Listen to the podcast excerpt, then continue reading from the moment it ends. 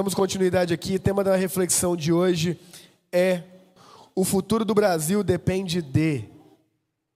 Estamos aí há menos de 30 dias, praticamente, da corrida presidencial, eleição do mais alto cargo da nossa nação.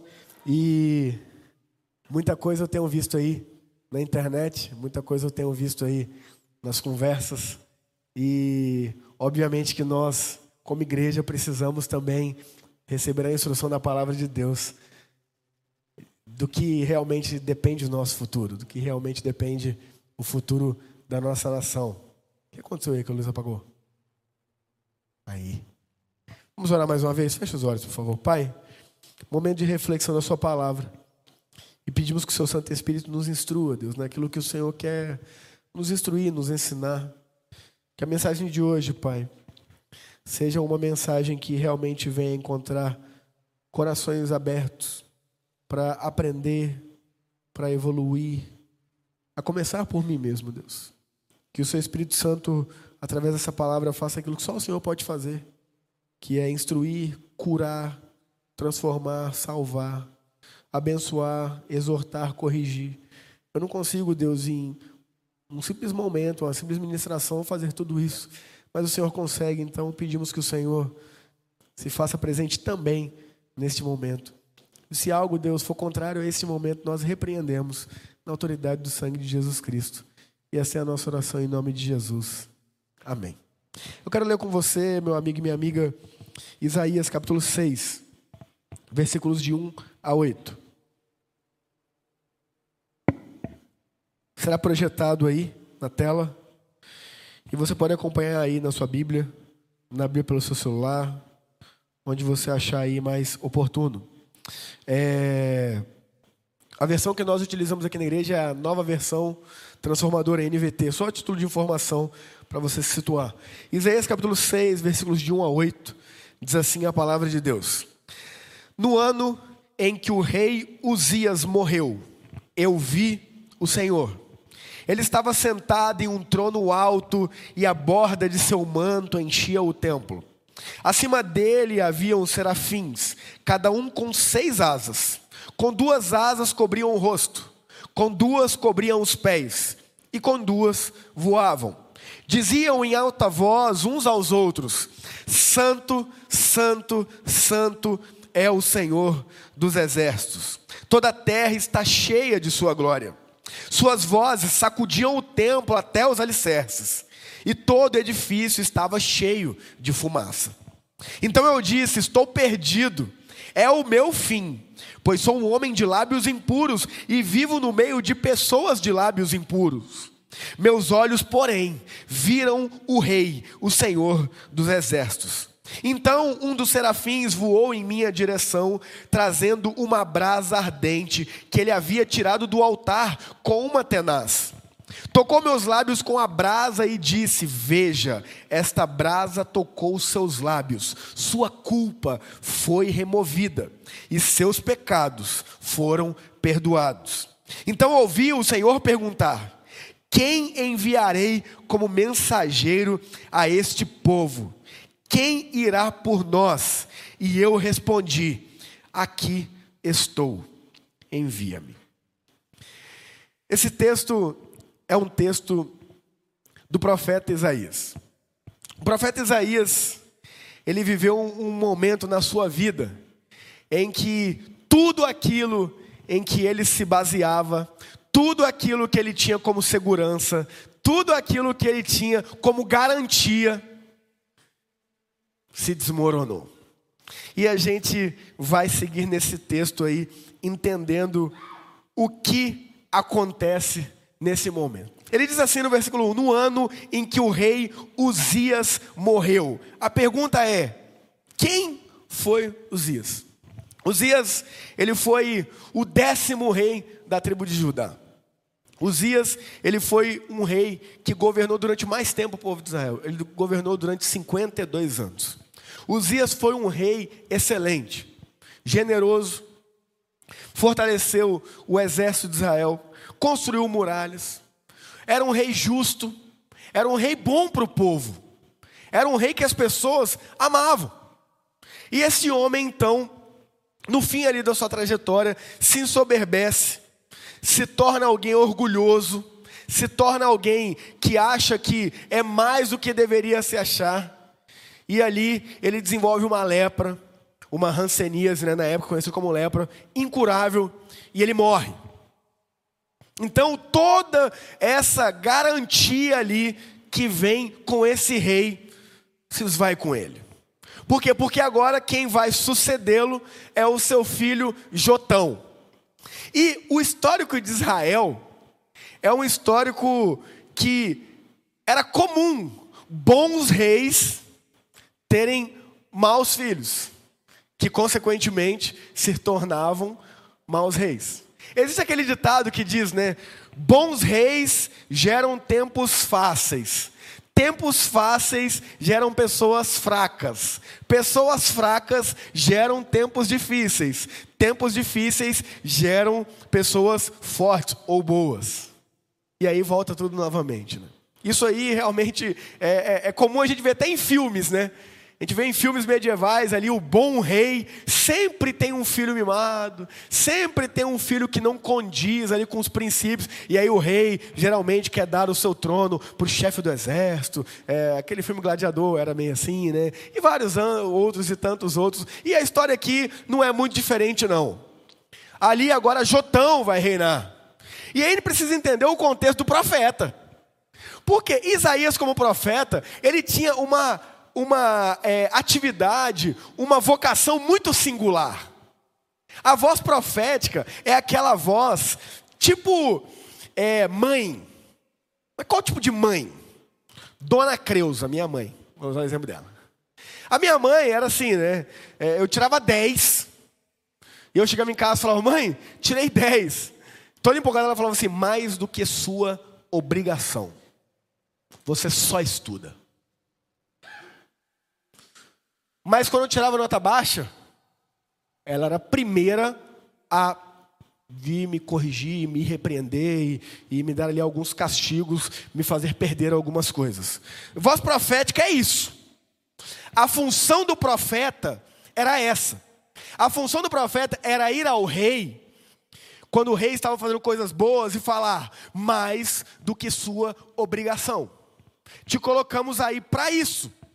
Te colocamos aí para ser justo, para ser generoso, para ser um bom líder.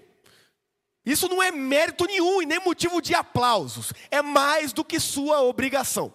Mas quando este rei falhava, quando este rei era injusto, quando este rei era corrupto, quando este rei não agia conforme os princípios do Senhor, o profeta ia lá e era o primeiro a alertá-lo, a exortá-lo, a corrigi-lo. Só que um rei que segue os princípios de Deus, que segue o, os princípios da palavra, ele humildemente reconhecia a autoridade daquele profeta, porque ele reconhecia que de fato ele estava errado. Mas um mau rei matava profetas. Um mau rei não queria a figura do profeta dizendo para ele o que ele estava fazendo de errado, ou denunciando. Porque um profeta tinha grande relevância em meio ao povo, porque ele também era uma figura de autoridade.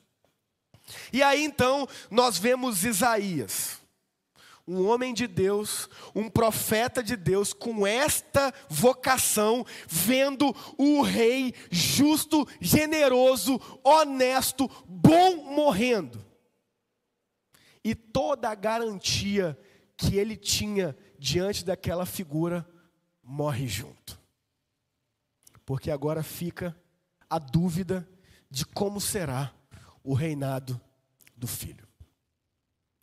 E o interessante é que o texto vai dizer, ainda no primeiro versículo, no ano em que o rei Uzias morreu, eu vi o Senhor.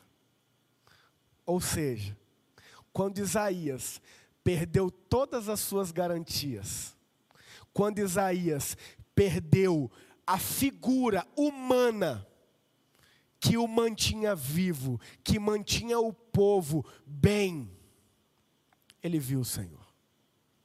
Meu amigo e minha amiga, Deus sabe muito bem o que eu e você precisamos perder para que nós o vejamos.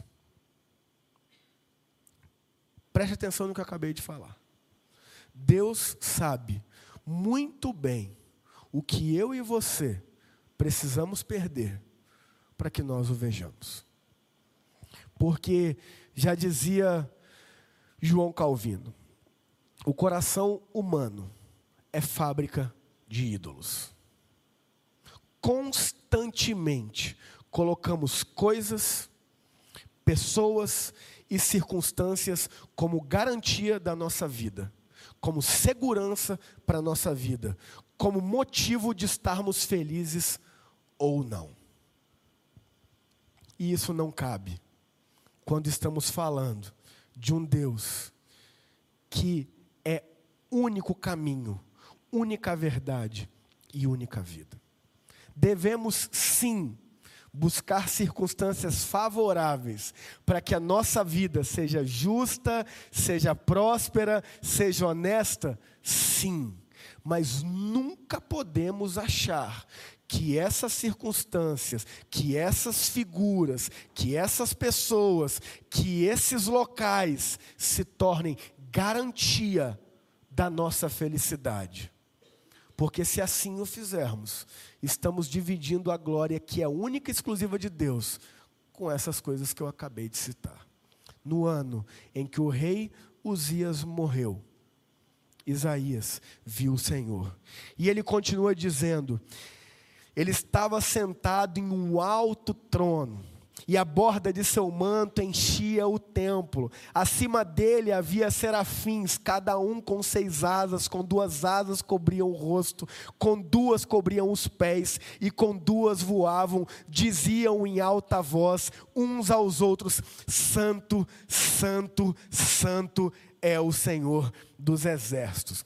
Na cultura hebraica, no idioma hebraico, não existe superlativo. Não existe a palavra, por exemplo, santíssimo. Então, quando se quer dizer algo de forma plena, se repete três vezes na língua hebraica. Então, por isso que na Bíblia, você nunca vai encontrar, por exemplo, a palavra santíssimo é o Senhor, a não ser, obviamente, por uma tradução. A gente quer traduzir, e aí Santíssimo é, vai trazer a mesma ideia, ou mesmo princípio de santo, santo, santo. Tudo bem. Mas na cultura hebraica não existe a palavra superlativa. Então é santo, santo, santo é o Senhor dos Exércitos. Ou seja, plenamente santo. Nós somos santos, porque santos são pessoas separadas, ou seja, separadas por Deus. Então você é santo, você é santa. A ideia de santo ser pessoa imaculada, que não erra, que não falha, isso não é bíblico. Santo, santo, santo é imaculado, não erra, é Deus. Santo somos nós. Santo, santo é não, é pessoa é, é bem é, assim, nossa, é um exemplo. É, eu não, não teria aqui é, a audácia de dizer que eu sou santo, santo obviamente não sou santo e tá bom, tá bom porque eu fui separado por Deus, não depende nem de mim, porque se dependesse de mim nem santo eu seria. Então, é, somos santos pela graça e misericórdia de Deus. Santo, santo é aquela pessoa que é um ícone aí na fé cristã, é, santo, santo, santo apenas Deus. E esses serafins então ficam ali declarando: Santo, Santo, Santo é o Senhor dos exércitos. Toda a terra está cheia de Sua glória. E ali já tem uma mensagem para aquele homem, o profeta Isaías. Isaías, a sua garantia morreu. Isaías, a sua segurança se esvaiu com aquele rei. Mas eu continuo assentado num alto e sublime trono, e a minha glória continua por toda a terra. Por toda a terra. Me entristece ver pessoas dizendo que se candidato A ou B ganhar, acabou o Brasil. Onde está a nossa segurança? No candidato A ou B? Onde está a nossa paz? No candidato A ou B? Onde está a glória de Deus? No candidato A ou B? Não profanem o nome de Deus, colocando a garantia de uma vida em paz e tranquila em candidato A ou B. Não profane a glória de Deus, sujeitando-a a eleições presidenciais. Porque Deus continua assentado num alto e sublime trono, mesmo que o rei Uzias de hoje venha morrer. Mesmo que garantias humanas se esvaiam. Mesmo que o candidato A ou B ganhe, Deus continua assentado num alto e sublime trono, e a garantia minha e sua está apenas nele, não em candidato A ou B.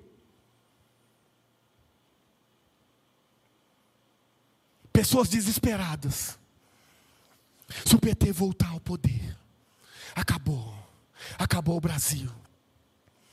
Eu não quero que o PT volte ao poder. Mas sejamos honestos, em 16 anos de PT, nunca, nunca a igreja evangélica cresceu tanto no Brasil. O que temos a dizer com isso? Em 16 anos de PT, Deus continuou assentado num alto e sublime trono, e a sua glória continuou em toda a terra. Ah, pastor, então você está falando que você vai votar no PT? Não, não vou votar no PT. Eu não quero a volta do PT. Mas se o PT voltar, a minha segurança não está em Bolsonaro. A minha segurança não está em Pablo Marçal. A minha segurança não está em Ciro Gomes. A minha segurança continua onde sempre esteve. Em Deus, assentado num alto e sublime trono. E a orla do seu manto espalhada por todo o templo e a glória dele por toda a terra. Vote em quem você quiser votar. Use a sua democracia. Exercite a sua consciência, mas não profane o nome de Deus, dizendo que é ou não é de Deus quem vota em candidato A ou B. Porque o que define se alguma pessoa é ou não é de Deus, não é candidato ou partido político, é única e exclusivamente ter Jesus Cristo como único e suficiente Salvador. Se eu estivesse na Assembleia, o povo estava dando mortal, falando, aleluia, glória a Deus. Mas a gente é comportado demais, presteriano é comportado demais. O povo assim, no ano da morte do rei Uzias, o ano em que garantias humanas se desfizeram, o ano em que a vida deste profeta estava em risco, ele viu o Senhor. Ele viu o Senhor. E ele viu que a glória de Deus continuava sobre toda a terra mesmo quando o rei justo, honesto, generoso e abençoado por Deus deixou o trono, dando espaço para o seu filho, que sabia-se lá como seria o reinado dele. E ele continua e ele diz algo muito interessante, porque no versículo 4 ele vai dizer assim: Suas vozes sacudiam o templo até os alicerces ali dos serafins que diziam: Santo, Santo, Santo é o Senhor dos exércitos, e todo o edifício estava cheio de fumaça. Então eu disse, versículo 5: Estou perdido, é o meu fim, pois sou um homem de lábios impuros e vivo no meio de pessoas de lábios impuros, e os meus olhos, porém, viram o Rei, o Senhor dos exércitos. Pensa aí agora rapidamente algo que você é bom. Algo que você é bom. Pensa aí. Seja no seu trabalho, seja um esporte, seja algo que você faz que você é bom. Acredito que você já tenha pensado. Eu sou bom nisso. Eu sou bom naquilo. Dificilmente, se eu dissesse, ou se eu te perguntasse um defeito seu, você mencionaria algo ligado ao que você é bom. Dificilmente. Dificilmente. Vou falar uma coisa que eu sou boa. Eu sou muito bom em ser teimoso. Pode perguntar à minha esposa lá de novo. Pensa um cara que sabe ser teimoso, sou eu. Mas eu estou falando algo que eu sou bom de brincadeira aqui, porque é um defeito meu. Então, se alguém me perguntasse sobre um defeito, obviamente que teimosia apareceria. Mas ninguém, quando vai falar de algo que é bom, vai falar sobre um defeito. Então eu falaria: Ó, oh, eu sou muito bom em leitura. Eu tenho facilidade de pegar e ler. Eu já fiz curso de leitura dinâmica. Eu consigo ler com muita velocidade e entendendo o que eu estou lendo. Isso é uma qualidade, é minha, é verdadeira. Treinei durante, durante anos isso. Então eu consigo ler bastante, de forma rápida, e entender o que eu estou lendo. Então, dificilmente, se você me perguntar um defeito, eu vou dizer: o meu defeito é que é, eu leio rápido demais e as pessoas ficam com inveja de mim. Não, obviamente que eu não iria citar isso. Eu iria citar uma outra coisa.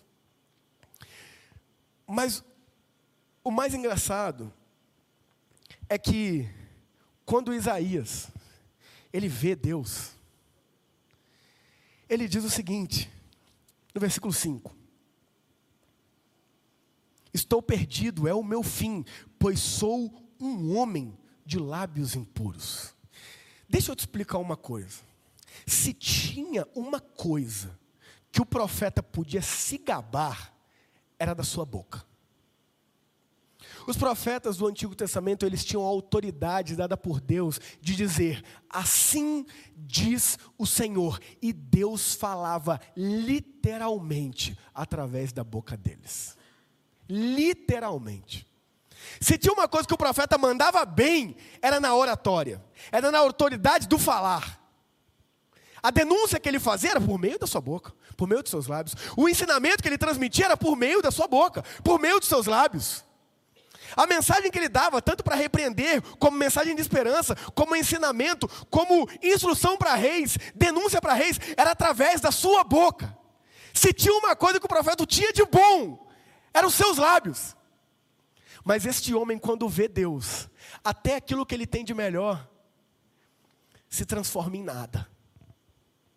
Porque o que é a nossa maior qualidade perto da santidade de Deus?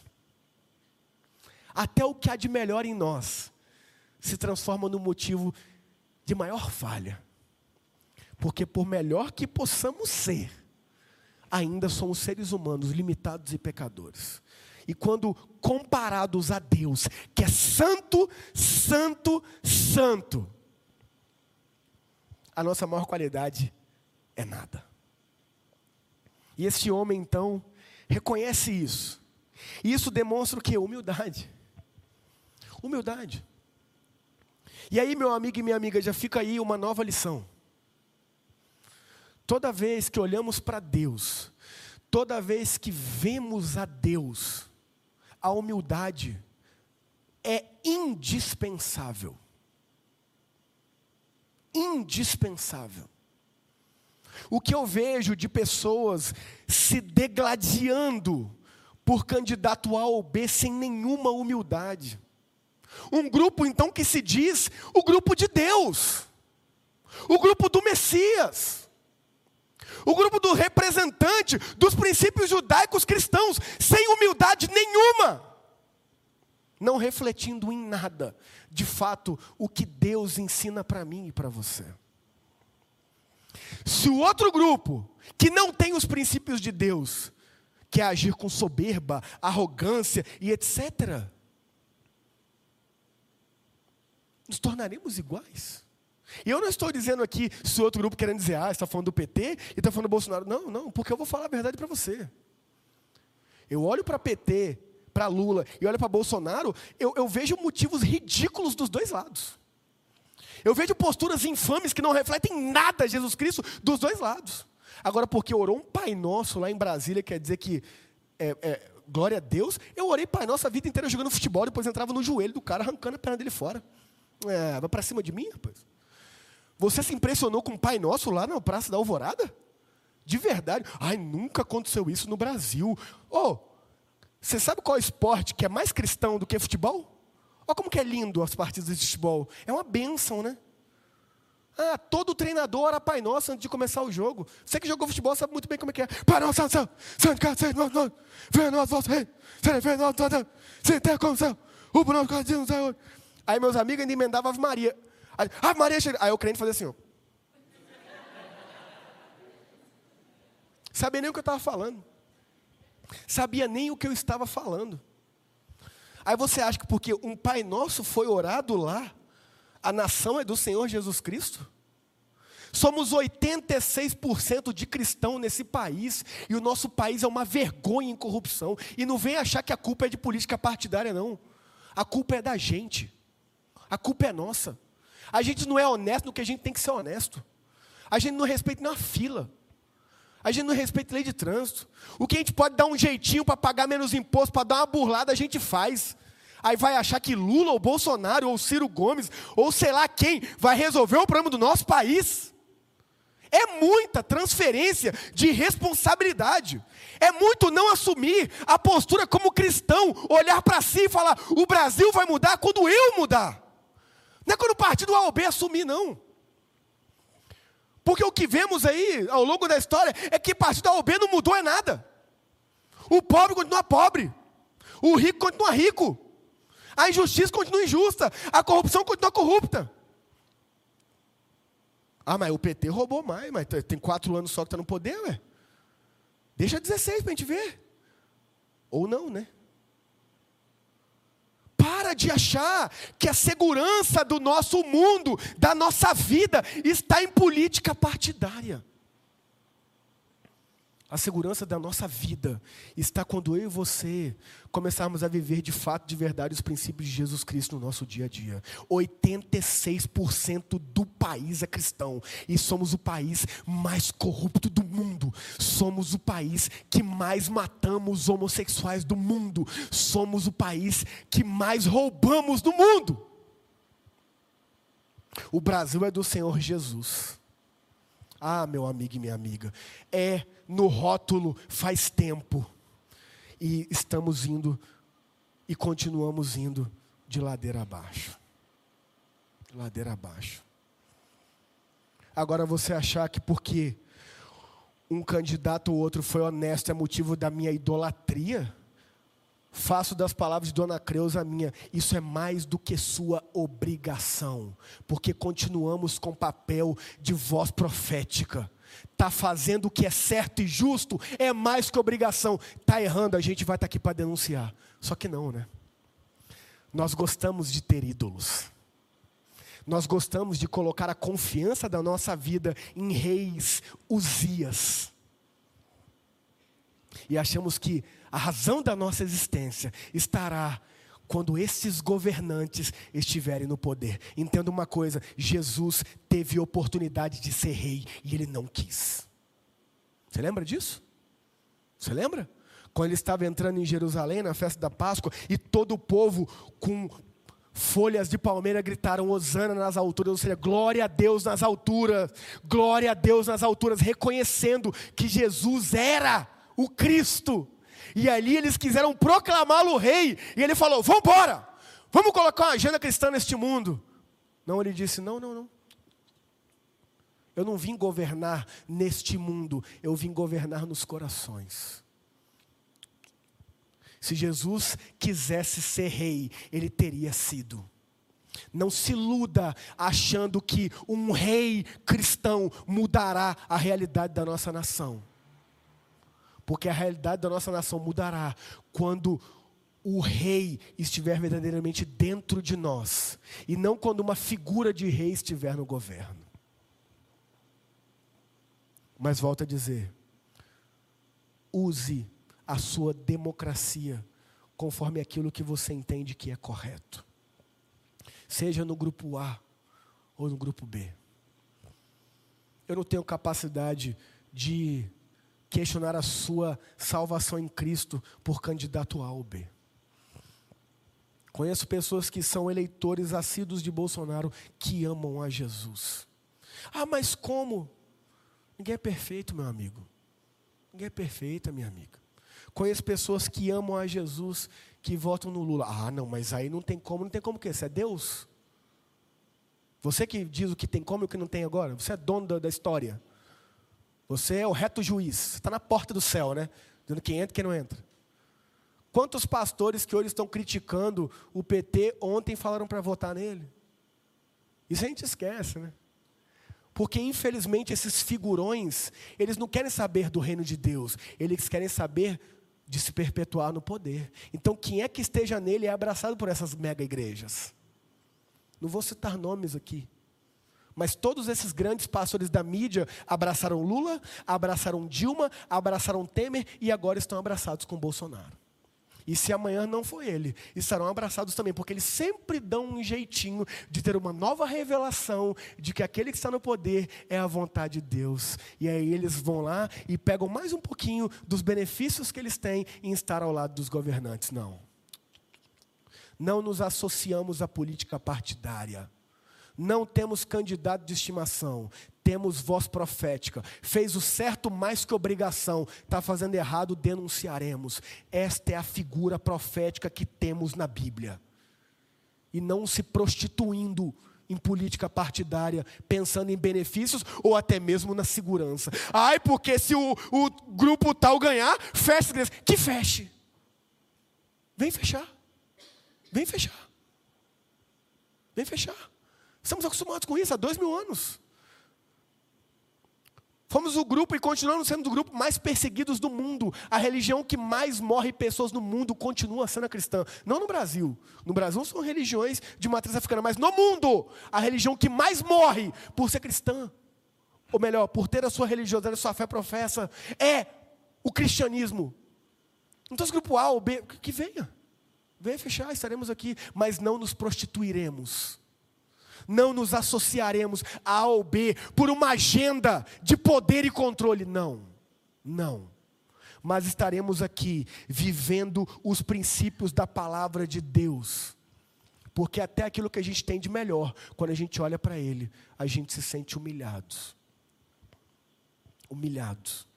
Ai de mim pois sou homem de lábios impuros e habito num povo de lábios impuros. Assim diz o profeta.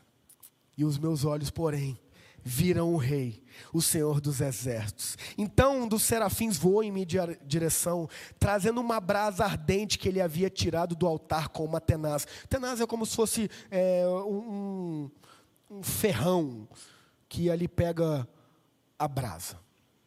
E aí, olha que interessante, né? O anjo, o serafim, o serafim. Ele não pegou com a mão, não. Ele pegou com a ferramenta. É, ele é o serafim, seis asas. Poderoso. Ele pegou com a ferramenta. Olha que engraçado. Aí ele vai e toca os lábios do profeta com a brasa que ele não pegou com a mão. E bota na boca do homem que está com o lábio impuro. E vive no meio de um povo com lábio impuro. E aí o serafim diz para ele: Veja, esta brasa tocou os seus lábios, sua culpa foi removida e seus pecados foram perdoados. Meu amigo e minha amiga, entenda. O processo de purificação das nossas vidas dói. Dói. O processo de santificação das nossas vidas dói. Todo o processo de crescimento e desenvolvimento dói. Quer ir para a academia? Vai lá. Vai lá. Dói. Dói. Quer melhorar a sua saúde? Se alimentando melhor? Dói. Dói. Oh, dói não? Falei. Chocolate ou alface? É dor maior que essa, como um alface, querendo comer chocolate? Dói. Acordar cedo? Dói.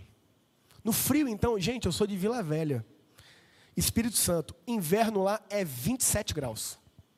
25 estamos de cachecol e roupas nova-iorquinas. Aquele cheiro de mofo, não tem que ver na vida que dá. Aí você acha que eu moro em Limeira, que com sol dá 7 graus às 6 da manhã. Você acha que dá para ser feliz acordando cedo? Dói. Dói todo o processo de crescimento e desenvolvimento nessa vida dói. Santificação é a mesma lógica. É brasa viva tocando a boca, mas purificando e nos fazendo evoluir o futuro da nossa nação, o futuro do nosso país não está em candidato A ou B. O futuro do nosso país está em Deus assentado num alto sublime trono. Olhando para isso, reconhecendo a nossa própria limitação e humildade e tendo os nossos pecados purificados. Isto muda o nosso país. E não candidato A ou candidato B. E não medo de agenda, tal ou agenda tal. Não. Não. Então, por favor, pare de medir fé, do, fé dos outros por meio de voto. Pare de prostituir a santidade de Deus em meio à política partidária. Somos livres para exercer a nossa democracia, seja votando em um ou outro. Mas Deus continua e continuará assentado num alto e sublime trono, e a sua glória continuará em toda a terra, independente de quem assumir o governo do nosso país. Se você não consegue entender isso, você está colocando a razão da sua fé em partido político, em candidato. Você está idolatrando E idolatrar é colocar coisas ou circunstâncias ou situações acima de Deus. É o que a gente faz o tempo todo. Como eu disse aqui no começo, o coração humano é fábrica de ídolos. E aí ele continua e caminha para o fim. Quando diz assim: Então ouvi o Senhor perguntar: Quem enviarei como mensageiro a este povo? Quem irá por nós? E eu respondi: Aqui estou, envia-me. Mais do que a gente ficar brigando por quem vai estar no poder, cumpre a nossa resposta de Deus aqui nesta terra, fazendo e vivendo o que é correto. Se 86% dos que se dizem cristãos entendessem isso aqui, não existiria possibilidade de corrupção no nosso país. Não existiria. Mas por que existe? Porque é todo mundo com o rabo preso, né? Está todo mundo envolvido no negócio. Está todo mundo aqui. Ah, como é que faz? A bancada evangélica que você pega a ficha dos abençoados lá é, é um pior do que o outro. Ah, não, mas os princípios judaico-cristãos. Ué, princípio judaico-cristão envolve justiça princípio judaico-cristão envolve é, fazer o certo, socorrer os necessitados, e não ficar forçando as pessoas a seguirem o que a gente entende como correto. O que é correto a gente entende como correto, e se o mundo fizer diferente, o problema é dele. Ele vai continuar vivendo correto. Vai continuar vivendo correto. Vai continuar ensinando correto. Não vai mudar. Ah, mas fica mais fácil. Mas mais fácil para quem? Mais fácil por quê? O que é mais fácil? Lembro do meu avô dizendo, não, porque na época da ditadura foi uma maravilha. Podia andar na rua. A gente andava na rua, de madrugada, ninguém roubava a gente e tal. Eu falo, não, realmente isso é muito bom, mas quanto que a igreja cresceu nesse período? Quanto? Percentualmente falando? Foi o período de menor crescimento da história. Então até que ponto é bom? O que é bom? A gente começa a questionar, gente, o que é bom então? Bom para quem? Bom para o quê? Tudo vai ter o lado bom e tudo vai ter o lado ruim, tudo. Você não entendeu isso ainda? Tudo, sempre. Porque Romanos 8, 28 sempre vai ser verdade. Todas as coisas cooperam para o bem daqueles que amam a Deus. Sempre. Isso é a máxima, é a Bíblia, é a palavra de Deus. Isso é verdade. Ah, mas entrou um governo corrupto, a gente vai poder aprender. Ah, mas entrou um governo justo, a gente vai poder aprender. Sempre vai ter o lado bom e o lado. Sempre por isso que a nossa fé e a nossa esperança não pode estar em candidato, gente. Por isso que a nossa fé e a nossa esperança deve estar em Deus. E sim, exercermos a nossa cidadania conforme nos convém, de acordo com as liberdades que a democracia nos propõe. Sim. Sim, é isso. Então eu voto em Bolsonaro, que bom.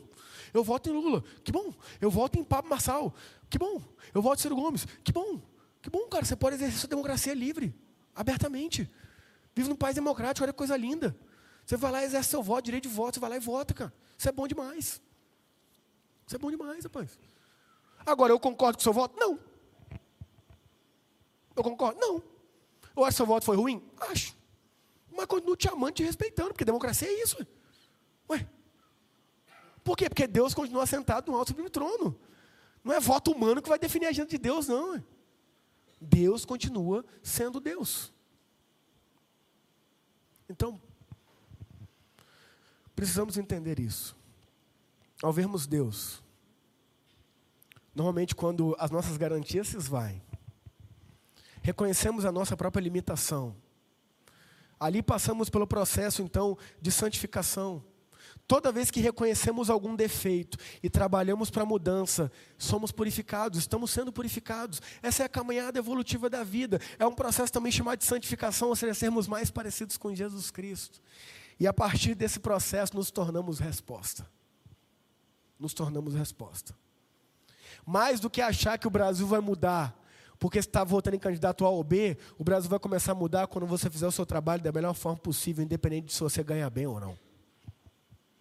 O Brasil vai começar a mudar quando a gente for o melhor pai dentro da nossa casa, o melhor marido, a melhor esposa, o melhor filho. Aí o mundo começa a mudar. Aí o mundo começa a mudar. Agora, enquanto ainda acharmos que a mudança vem de fora, sempre estamos nos eximindo das nossas próprias responsabilidades cristãs, como discípulos e discípulas de Jesus, de fazer com que esse mundo seja um lugar melhor. Porque essa responsabilidade é nossa. Por isso que somos chamados para amar a Deus acima de tudo e ao próximo como a nós mesmos. O que vai mudar o nosso mundo não é candidato A ou B.